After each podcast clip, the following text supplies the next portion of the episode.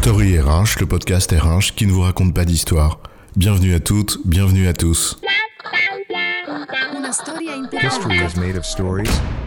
Dans cet épisode, nous allons parler du rôle de la fonction RH au regard d'une notion essentielle qui forge toute entreprise, sa culture. Notre entreprise est fière de ses valeurs, l'humain et la bienveillance au cœur de nos engagements pour nos clients. Et même que pour faire bien, on va devenir une entreprise à mission, comme ça, il ne faudra pas nous dire que ça manque de sens tout ça. Hein. Et je me retourne vers la DRH. On fait trois ateliers participatifs en mode co-construction, et les valeurs de la boîte, on les affiche partout. On fait des goodies pour les clients, le message du CEO sur l'intranet, un webinaire, ou un grand route à la rentrée, et bah voilà, c'est plié. Sauf que la culture d'une entreprise, c'est pas aussi simple qu'afficher trois valeurs et le crier haut et fort. Et en la matière, la DRH a un rôle important à jouer. Alors DRH gardien du temple et du temps, c'est quoi l'histoire? On ne va pas épiloguer des heures pour expliquer ici ce qu'est la culture d'entreprise. C'est une notion très complexe, faite de nombreux paramètres. De l'habitus, cher à Bourdieu, en passant par les valeurs, en effet, les représentations collectives aussi, les manières de faire, etc. Une notion en effet très complexe, que certains d'ailleurs assimilent à une image parlante, l'ADN de l'entreprise, en réduisant la notion de culture à celle d'identité.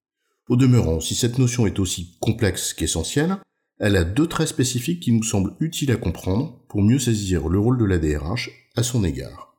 La première caractéristique de la culture, c'est qu'il s'agit d'une résultante.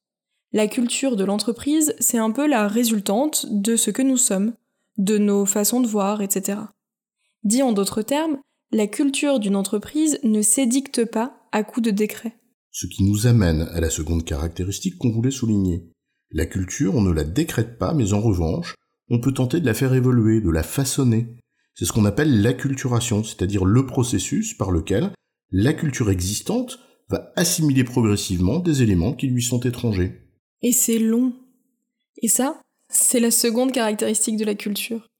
En fait, ça s'inscrit nécessairement dans un temps long. Pour faire du bon pain, la pousse a besoin de temps.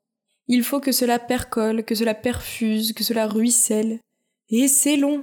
Donc retenons que la culture d'une entreprise possède deux spécificités qui structurent à nos yeux le rôle de la fonction RH. Un, elle ne se décrète pas, c'est une résultante. Et deux, son évolution demande un temps long, qu'on le veuille ou non. La culture ne se décrète pas, certes. Mais il faut bien comprendre néanmoins que la culture qu'on a n'est pas nécessairement un atout pour réussir ce que l'on veut faire. Certaines entreprises, par exemple, ont une culture qui a tous les atours de la hiérarchie, de la verticalité, de l'exercice du pouvoir, des barrettes, des perruques, des jabots et des cols montés. Là où leur ambition d'agilité collective suppose une souplesse qui demanderait peut-être à ce qu'on dessert un peu les nœuds de cravate. Je me souviens de ce DRH à qui l'on demandait ce qu'il adoptait comme indicateur pour savoir à quoi il apprécierait l'évolution de la culture de son entreprise. Il avait répondu moins de grosses bagnoles à testostérone sur le parking. Parfois, les détails et les symboles, c'est drôle. Ici, c'est l'épaisseur de la moquette, quand là, c'est d'avoir une place de parking. Ou ailleurs, la taille du bureau individuel. Les charmes de l'humain. Bon, c'est pas la question, mais on pourrait s'amuser à faire un inventaire des signes extérieurs de pouvoir d'une entreprise à l'autre. Non, t'as raison. Le sujet, c'est le rôle du DRH. Et le premier qui se dessine, c'est celui du gardien du temple gardien du temple, ce n'est pas celui qui décide d'interdire l'entrée et de préserver l'intérieur coûte que coûte, ce n'est pas celui qui, dans un instinct conservateur, cherche à préserver à tout prix la culture telle qu'elle est. D'abord parce que c'est vain, la culture d'une entreprise est par nature vivante, c'est d'ailleurs une troisième caractéristique que nous n'avons pas citée. Elle évoluera, qu'on le veuille ou non. En l'occurrence, gardien du temple, c'est autre chose. Ouais, c'est s'interroger en permanence sur deux choses. La première est simple à comprendre veiller aux conséquences des décisions opérationnelles sur la culture et s'assurer qu'on les fait en conscience. Telle décision opérationnelle, par exemple, met à mal tel ou tel aspect que nous jugeons important dans notre culture. On le fait quand même ou on le fait pas? Être gardien du temple, dans cette première dimension, c'est en effet s'assurer qu'on fait des choix en connaissance de cause au regard de la culture.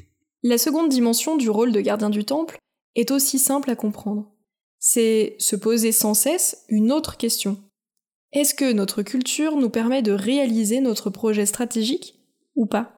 Dit simplement, Si la culture qui est la nôtre est incompatible avec l'ambition que nous visons, on a une alternative simple, changer l'ambition ou faire évoluer la culture, en acceptant dans les deux cas les conséquences de nos choix. Et c'est là où intervient le second rôle de la DRH, face à la question culturelle.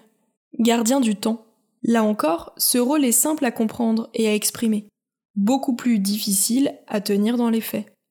Faire comprendre et surtout accepter que si l'on choisit de faire évoluer la culture de l'entreprise, ça prendra nécessairement du temps. Et ce temps n'est pas toujours compatible avec les exigences de l'ambition qu'on porte. Et c'est là où la DRH doit amener les décideurs à faire preuve d'hygiène de raisonnement et à accepter les conséquences de leurs propres choix. Parce qu'en effet, aucune démarche de transformation culturelle réelle, pas les démarches de surface, ne peut se faire dans des délais courts. Genre, bon, la DRH cette année, votre objectif annuel, c'est changer la culture, hein. Et on mesure ça à l'engagement, avec euh, un score. Le pire, c'est qu'on n'est pas à l'abri que ça arrive. Tu sais, j'ai connu un jour un responsable marketing dont le chef avait défini un objectif en nombre de slides produits dans l'année.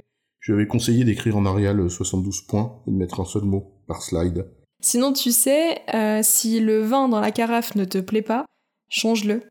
On vire tout le monde et on recommence à zéro. No comment.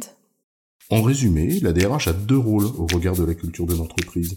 Un, gardien du temple, c'est-à-dire veiller à la cohérence dans le temps entre le projet de l'entreprise et sa culture, et deux, gardien du temps, c'est-à-dire s'assurer que les décideurs acceptent le temps nécessaire aux transformations culturelles qu'ils espèrent. J'ai bon, chef? Oui, tu as bon, mais on va pas en faire toute une histoire. Story RH, le podcast RH qui ne vous raconte pas d'histoire. Retrouvez tous les épisodes sur storyrh.fr.